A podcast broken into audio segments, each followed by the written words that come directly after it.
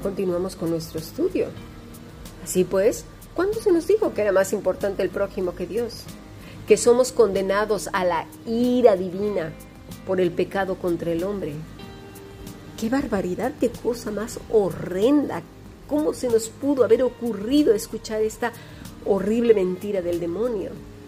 Mira, es más, preguntamos a las personas, y esto está en muchos catecismos, eh, y estoy hablando no solamente de los catecismos católicos, por si no lo sabías, hay catecismos también de los reformados, y se pregunta, ¿qué es el pecado? Y todos contestan con un eco y una sobriedad y una cara de estas bien rancias, como loros, todo lo que no agrada a Dios. Pues mira, el pecado es rechazar a Dios mismo. Lo que hizo Adán, lo que hizo Eva. Lo que hizo Eva al escuchar a Satanás, lo que hizo Adán a escuchar a su mujer, es decir, poner a Eva por encima de Dios mismo. Es eso, es poner los cinco mandamientos que van dirigidos al prójimo por encima del más grande mandamiento, que es amar a Dios, que es el que ya hemos visto. No tendrás ídolos dioses delante de mí, es lo que dijo Dios. Pero el demonio muy astutamente se le ocurrió meter en la cabecita de un atontado que pues poner los cinco mandamientos del prójimo, que van dirigidos, perdón, al prójimo, por encima de Dios mismo. Y sabes una cosa, se salió con la suya porque esto está difundido por todo el planeta Tierra. Por eso dice la Escritura que todos hemos pecado y estamos destituidos de la gloria de Dios.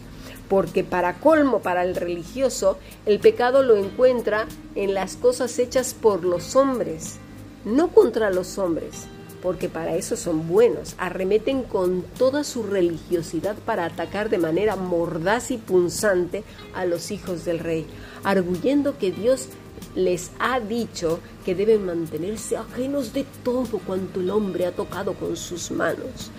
Yo no sé en qué nave espacial se van a ir al cosmos, porque lo han hecho también las naves espaciales los hombres, y yo creo que se van a ir desnudos, porque mm, no sé, y el cuerpo pues ya lo tocaron las personas, y cuando nacieron y cuando van al médico, entonces van a tener que quitar los pellejos, yo qué sé. Así pues, esta gente se desvincula de la cultura. Y curioso, haciendo ellos su propia cultura, una que solo se aplica a su contexto histórico, cultural y climático. Porque como son verdades humanas disfrazadas de versículos, pues los muy necios no podrán implementarlas en los lugares remotos, en las culturas lejanas, y aquellas que son distantes, en los climas helados o en las temperaturas que rebasan los 50 grados, o en las zonas pobrísimas del mundo donde apenas hay que comer. Necios y ciegos. Vamos a seguir leyendo. Dice Deuteronomio 5.1. Llamó Moisés a todo Israel y les dijo, Oye Israel los estatutos y decretos que yo pronuncio hoy en vuestros oídos. Aprendedlos y guardadlos para ponerlos por obra estatutos. Esto lo vimos hoy en la mañana. ¿Qué es un estatuto?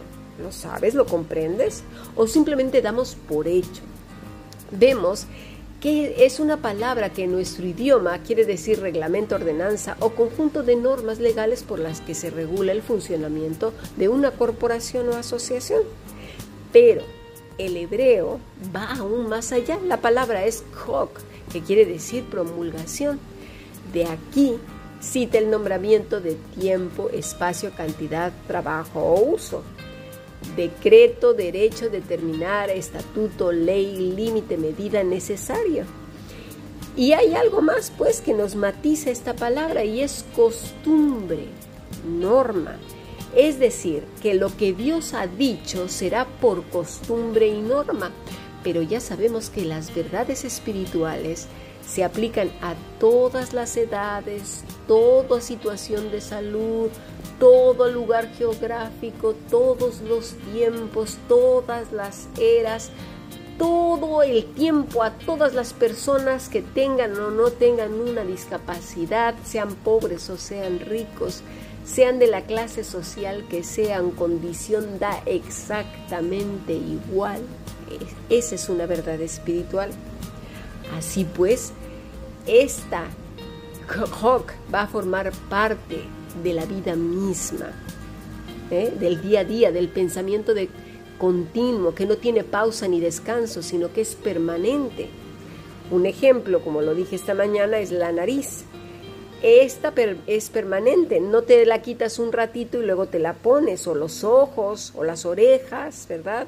O la boca, ojalá nos calláramos un poco la boca a veces es algo que lo traes siempre, de manera permanente. Ese es el significado de la palabra hok, una escucha atenta y activa con obediencia que va a formar parte de nuestro día a día. Bueno, entonces así pasamos a los mandatos. Esta palabra la tenemos muy escuchada porque es lo que nos gusta imponer a otros, ya lo hemos visto. No nos gusta que nos impongan, pero sí imponer. El ser humano al odiar a Dios desde el Edén y rechazar sus mandamientos de amor y libertad, prefirió y eligió a un tirano, a sí mismo, al prójimo y a uno que estaría por encima de ambos, que es Satanás. Ahora, con eso de que se piensa que la persona es libre de hacer lo que se le venga en gana, le cuesta tanto dejar su antiguo amo y a sus dioses terrenos que escuchar el mandato de Dios porque se le retuerce hasta el estómago. A los hombres nos cuesta mucho obedecer a Dios, pero este mandato, estos estatutos, nos llevarán toda la vida, toda la vida atendiendo a lo que el Señor dice. La palabra mandato es mispat, es veredicto, pronunciado judicialmente, decisión, decreto, justicia, justo, ley, mandato, ordenamiento. Pero también tiene la implicación de costumbre, es decir, el mismo sentido que los estatutos, algo que iba a ser parte de su propio ser, de su propio pensamiento y entendimiento. Un trabajo de toda la vida y no de repetir solamente, sino de transformar una mente y corazón que vienen de la esclavitud de Satanás y que para colmo se somete a él a propósito en la religiosidad y ahora iba a tener que dejar todo eso. Entre ellos pues estamos tú y yo. Dice Moisés, que yo pronuncio en vuestros oídos. Son, la palabra es oídos y oídos físicos, pero también es presencia, es decir, en la totalidad del ser de lo que somos. Lamentablemente en la humanidad y especialmente en la cristiandad de hace algunos siglos, esto no entró. El demonio se coló como lo que es, una culebra que se conoce bien en las escrituras y con las mismas intenciones que se le presentó a Eva. Y así pues se presentó a la iglesia y esta hasta hoy sigue incauta, atontada, lerda, dormida centrada en los hombres, en el pecado contra los hombres, en, el, en ensalzar a las personas y en enriquecerse a costa de ellas. Y hablo de riquezas no solo monetarias, sino, como ya dije antes, el control, el control de sus almas, de su devoción y temor. Así pues, Satanás seguramente dijo algo así. ¿Con que Dios te dijo que había cinco mandamientos que se centraban en él? Pues mira, yo te digo que los otros cinco son más importantes y sobre ellos descansa el juicio a las naciones y el pecado de los hombres. Sobre los cinco primeros, olvídalos, iglesia. Y mira, la iglesia fue súper obediente con el enemigo. ¿Mm? ¿Cómo ves? Y esto ha hecho el hombre hasta nuestros días. Los borró de su cabeza e interpreta la santidad crucificando las cosas creadas, inventadas la diversión y el disfrute sano de la vida, la comida, el amor, las amistades, el descanso y la libertad en Cristo. Eso es lo que los hombres que se dicen ser cristianos creen que eso es santidad. No, no, mis estimados, por favor, poner mucha atención a lo que se está estudiando estas semanas, porque de ahí depende esa santidad, ese amor y esa entrega que la tenemos en Cristo, ¿eh? Sin duda, de verdad, no me cabe duda que Cristo viene, porque al estar estudiando estas cosas, es el Señor quien está poniendo en orden a sus niños, aquellos que durante años tenían velado el entendimiento, nublado, que cayeron en las mentiras de gente, pues, no sé, atontada que escuchó al enemigo, yo que sé, ahí sí no, no sé, no encuentro explicación. Pero están cayendo los velos y gracias a Dios por ello. Y ahora, justo ahora, esa vasija se llenará de aceite y esos mandamientos de grande y profundo amor a Dios se verán cumplidos en cada uno que hemos sido redimidos por Cristo, apegados a la vida verdadera de una manera correcta, porque son materialmente imposibles de cumplir sin Cristo, ¿eh? porque somos una manada de idólatras. Nos cuesta muchísimo soltar la idolatría, la religiosidad, porque nos da, ¿sabes qué? Mucha seguridad. Por eso es importante entender los primeros cinco mandamientos. Por eso nos irá bien en la senda del justo, cuando los entendamos de todo corazón. Dios no dijo estas palabras simplemente por decir y nada más para los israelitas, por favor. Y tampoco pensemos que si los hacemos nos va a ir bien en cuanto a lo material, como ya lo dije. No seamos necios. Dice el versículo 2, Jehová nuestro Dios hizo pacto con nosotros en Horeb. ¿Cómo podemos decir que somos hijos del nuevo pacto sellado con la sangre de Cristo y por otro lado ir en otra dirección o en la dirección de la religiosidad creada por una secta llamada supuestamente cristianos, que obviamente no lo son, que no son de verdad tienen nombre de vivo, pero están muertos porque le, le, temen más a los hombres, a la idolatría del hombre. ¿Cuántas veces hemos escuchado? Para mí, mis hijos son lo más importante, mi marido, mi mujer o no sé qué, mi perro, mi trabajo es lo más importante, mis amigos es lo más importante, o ponle lo que quieras. Lo que quieras es lo más importante, ahí escoge lo que más les guste. ¿Cuántas veces hemos escuchado eso? Ay, no son mi vida, yo si no tengo esto, si no tengo aquello, yo me muero si me dice, me hace, yo, yo, yo, yo no, no soportaría la existencia mía, yo no sé. Si realmente somos hijos del nuevo pacto, esto es para nosotros y más nos vale prestar toda atención. La atención que comentamos en nuestro primer bloque de la mañana. Dice, oye Israel, Shama, advertir, atender, atento, entender, dócil, obedecer porque no se trata solo de escuchar o comprender, se trata de una escucha que conlleva acciones, reflexiones y un estudio interior del corazón y de la conciencia.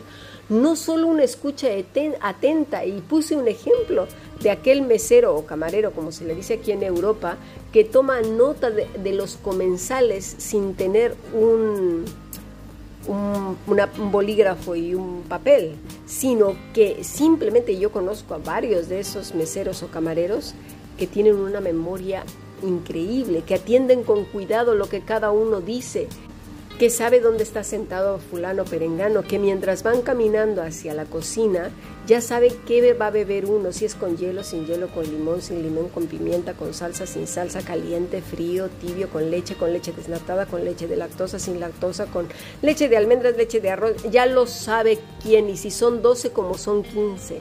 Llega a la cocina, lo especifica todo, regresa a la mesa teniendo a lo mejor 20 mesas asignadas y sabe cuál le pidió qué cosa y quién le pidió qué o tal o cual cosa. ¿Lo entendemos? Es eso. Eso es lo que está diciendo el Señor, una escucha como la de ese camarero. Pero lo fatídico, lo terrible de saber los mandamientos de memoria es que la gente no los conoce, no las ha comprendido y sigue rechazando a Dios, ignorando su persona ¿Cómo? Pues poniendo los cinco mandamientos que van dirigidos al prójimo por encima de los primeros cinco y más importantes. Es una verdadera desgracia porque, como ya lo dije y poner mucha atención, consideramos que el pecado es el que se propina a nuestro prójimo y no el que se propina en contra de Dios. No tendrás dioses ajenos delante de mí, dice Deuteronomio 5:7. No harás para ti escultura ni imagen alguna de cosa que está arriba en los cielos, ni abajo en la tierra, ni en las aguas debajo de la tierra. No te inclinarás ni la servirás, porque yo soy Jehová tu Dios fuerte y celoso, que visitó la maldad de los padres sobre los hijos hasta la tercera y cuarta generación de los que, fíjate, me aborrecen Esto es aborrecer a Dios. ¿Cómo se nos pudo haber ocurrido pues haber puesto los cinco mandamientos dirigidos al prójimo por encima de Dios? Eso es aborrecer a Dios.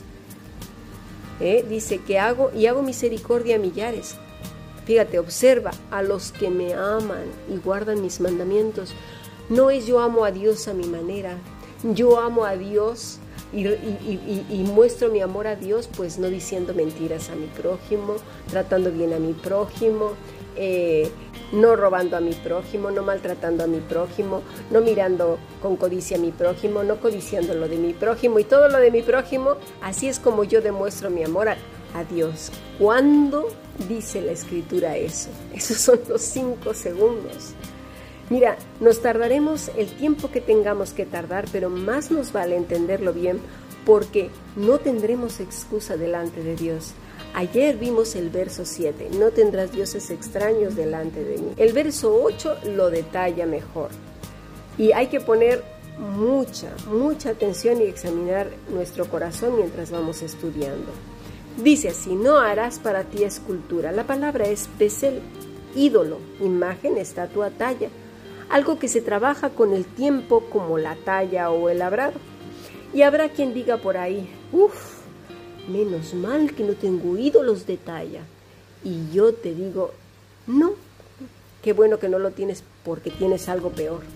Son personas, mis estimados, son grupos, son la religión de hoy, la religiosidad de hoy, construida con nuestras propias manos la tallada con versículos, esculpida con la esclavitud de los hombres que someten unos a otros al no vestir tal o cual cosa, a la liturgia como lo dijimos ayer, no comer tal o cual cosa o beber tal o cual cosa, no ver nada, no jugar, no convivir, no disfrutar de nada más que lo que el grupo considera sacrosanto. Y voy a poner aquí un ejemplo. Conocí hace mucho a una mujer que decía que las cristianas a partir de los 30 años deberían de ser talla 44, que una verdadera hija de Dios no podía ser delgada porque eso era el estándar del mundo, de sus modas. Decía que las mujeres no deberían de llevar el pelo corto porque eso era propio de los hombres. Madre del amor hermoso, ¿y qué pasa con esas mujeres de cabellos extremadamente rizados que no pueden hacer otra cosa que cortarse todo el pelo y quedar con su cabeza pues lo más llana posible porque el calor es intenso. Ay, esta señora. Y que además un cuerpo saludable no tiene un estándar porque las tallas varían según la genética. Hay gente muy, muy alta, muy, muy bajita, de constitución ancha o estrecha. También criticaba los tacones, cualquier tacón, ¿eh? todo debería de ser completamente plano, porque decía que los tacones eran propios de las prostitutas. Tú imagínate que seas una religiosa que para ti usar falda hasta los tobillos te parezca bueno y sacrosanto, pero usar tacones no. Entonces te encuentras la otra religiosa y dice, vaya prostituta, mira nada más, ¿cómo traes esos tacones? ¿Te fijas la tontería? Y para la otra, ser una talla 44 o más es, bueno, una mujer santa. Y en eso voltea y ve a una mujer que está ya 34 o 36 y es una pecadora demoníaca. De verdad, entre religiosos te veas. Pues todo esto y más es idolatría. Es hacerse una imagen de la religiosidad según en qué grupo estés. Claro, la religiosidad puede ser más recalcitrante que en otros. En algunos, si la mujer usa pantalón, es hija que está directamente en los brazos del demonio. Pero en otros grupos, si no usas velo, es decir, velo dentro del supuesto templo, que también es otra cosa que idolatra a la gente, pues es el mismo corazón del demonio. ¿Cómo no se ha puesto velo? Ah, pero eso sí no importa si usas pantalones. Y la otra, ah, pero tú usas falda que llega hasta media pantorrilla. Ah, pero tú usas el pantalón ancho como payaso. Ay, pero tú usas la camisa con mangas largas. Ay, pero tú estás enseñando los hombros. Ay, pero tú enseñas el cuello. Ay, pero tú enseñas los ojos. Ay, pero tú te pones las orejas. Ay, pero tú el pelo largo. Ay, pero... ¿De verdad? ¿Tan tontos? Vemos la estupidez humana hasta dónde puede llegar, relincha como un caballo. Los escrúpulos enseñados por los antiguos religiosos de la iglesia tradicional también han hecho mucho daño. Recuerdo que una chica hizo sufrir mucho a su marido con estas cuestiones. Su abuela le metió hasta el tuétano que la mujer no debería recibir besos ni siquiera en la mejilla y menos en la calle, que eso era propio de las mujeres impúdicas. Pues así nunca aceptó un beso de su marido ni de su hijo varón. De hecho, en la propia casa no quería que se le acercaran ninguno de los dos. Este hombre, bueno, pobre, de verdad, Así pues, nos damos cuenta cuántos ídolos tallados, cuánta imagen construida durante años. ¿De qué nos sirve decir y jactarnos, ay, qué bueno que yo no tengo un ídolo de madera, de piedra, de oro, de a saber de qué? Cuando ya tenemos unos inmensos llamados religiosidad y escrúpulos. Ni imagen alguna de cosa que esté arriba en los cielos, ni abajo en la tierra, ni en las aguas debajo de la tierra, no te inclinarás a ellas ni las servirás, porque yo soy Jehová tu Dios fuerte y celoso, que visitó la maldad de los padres sobre los hijos hasta la tercera y cuarta generación de los que me aborrecen. Vamos a continuar el lunes con todas estas clases y espero y mi ruego es que todos juntos amemos a Dios con el amor que Él establece en las escrituras y no con ese amor que nos han enseñado de parte y de labios del mismo demonio, poniendo al hombre por encima de Dios. Sigamos aprendiendo bendiciones.